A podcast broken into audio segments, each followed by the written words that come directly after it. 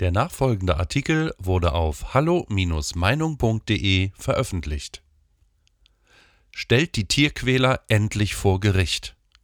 Auch zwei Jahre nach der Aufdeckung grausiger Zustände in sachsen-anhaltinischen Schlachthöfen gibt es keine juristischen Konsequenzen.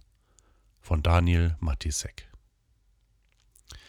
auch wenn ambitionierte Tierschützer in Deutschland lobenswerterweise immer wieder den Finger in die Wunde legen und unerträgliche Zustände der Tierproduktion hierzulande aufdecken, muss doch nüchtern festgestellt werden, dass eine juristische Aufarbeitung oft nur schleppend bis gar nicht erfolgt und den für himmelschreiendste Tierrechtsverletzungen Verantwortlichen nur allzu selten der Prozess gemacht wird. Dies ist wohl auch der Grund, dass weiterhin und noch immer viel zu oft Defizite und Rechtsverstöße in Kauf genommen werden, um Profit auf dem Rücken wehrloser Kreaturen zu machen. Und zwar quer durch die gesamte Wertschöpfungskette.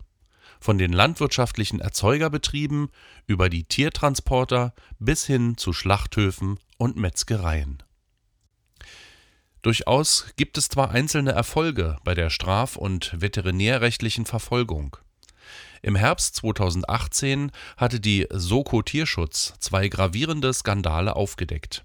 Im niedersächsischen Bad Iburg sowie in Hohengörener Damm in Sachsen-Anhalt die Soko-Tierschützer hatten dort jeweils das illegale Schlachten kranker, schwerverletzter oder sogar sterbender Rinder in den örtlichen Schlachtbetrieben dokumentiert.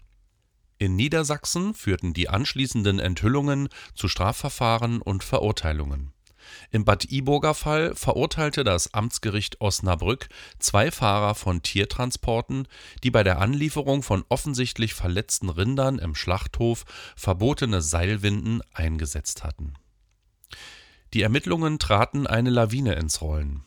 Alleine in Niedersachsen beschäftigt die illegale Praxis der in der Szene als Kadavertaxi verbreiteten Tiertransporte seit Monaten die Gerichte. Inzwischen müssen sich über 100 Angeklagte verantworten wegen tier- und veterinärrechtswidriger Arbeitsmethoden von der unzulänglichen Sicherung der Tiere bei der Überführung über mangelnde Versorgung bis zu brutalen Verladepraktiken. Wie selten solche gerichtlichen Etappensiege und Teilerfolge trotzdem sind, zumal sie nur die Spitze eines Eisbergs betreffen, zeigt sich etwa in Sachsen-Anhalt, dem Schauplatz des zweiten, damals von der Soko Tierschutz zeitgleich aufgedeckten Falls.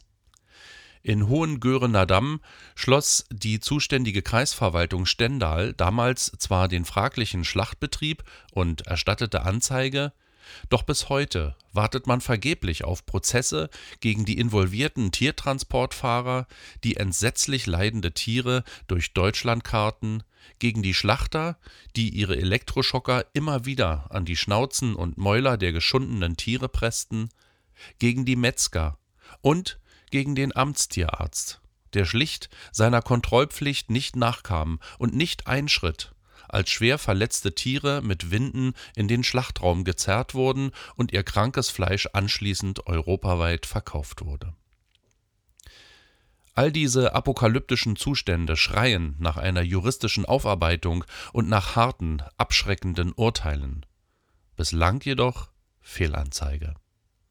So ernst nimmt also die schwarz-rot-grüne Magdeburger Landesregierung das Thema Tierschutz?